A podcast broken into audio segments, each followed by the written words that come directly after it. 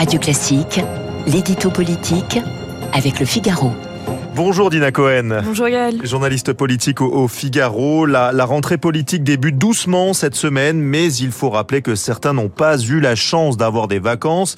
C'est le cas d'une partie des maires qui, une fois de plus, se sont retrouvés en première ligne tout l'été.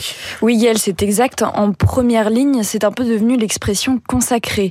Que ce soit sur les incendies, la canicule, les émeutes du mois de juillet ou même le surtourisme, les maires ont été encore et toujours ultra mobilisés. Et parfois même au détriment de leur propre sécurité, comme pour cet élu, Jean-Luc Alguet, agressé samedi par des gens du voyage dans sa commune de Charente-Maritime. L'édile tentait de s'opposer à leur installation sur le stade municipal quand il a été pris à partie par un groupe alors ce n'est pas la première fois qu'une agression de ce type a lieu, mais c'est bien le problème.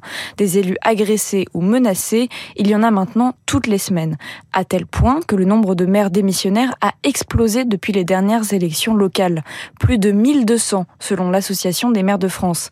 Un vrai problème démocratique à seulement trois ans du prochain scrutin. 1200 maires démissionnaires. Comment réagit le gouvernement face à cette situation? Eh bien, il essaye de prendre le problème à bras le corps, notamment par la voix de Dominique La ministre déléguée chargée de la ruralité, a annoncé ce week-end l'ouverture d'une réflexion en trois axes. La protection des maires, leur formation et leurs indemnités.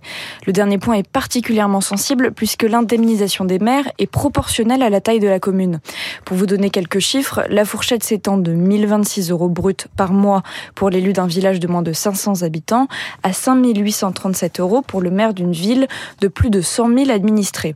Ça pénalise donc davantage les élus ruraux qui doivent souvent cumuler et leur mandat et une activité professionnelle. Les maires accueillent donc favorablement cette annonce de la ministre? Bah Oui et non, c'est mitigé parce que d'abord les maires ruraux s'agacent de voir que leur situation n'est toujours pas reconnue comme étant spécifique.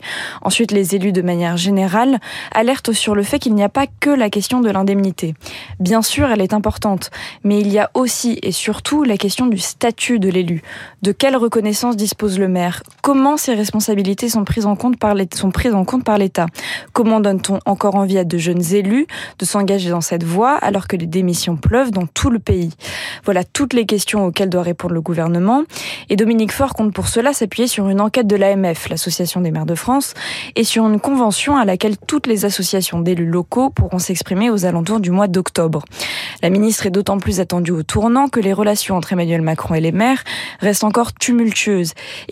Que, que le maire reste l'une des dernières figure de proximité dans une période de, de défiance qui n'en finit de s'accroître. Merci beaucoup euh, Dina Cohen. On vous retrouve demain à 8h10 pour l'édito politique du Figaro.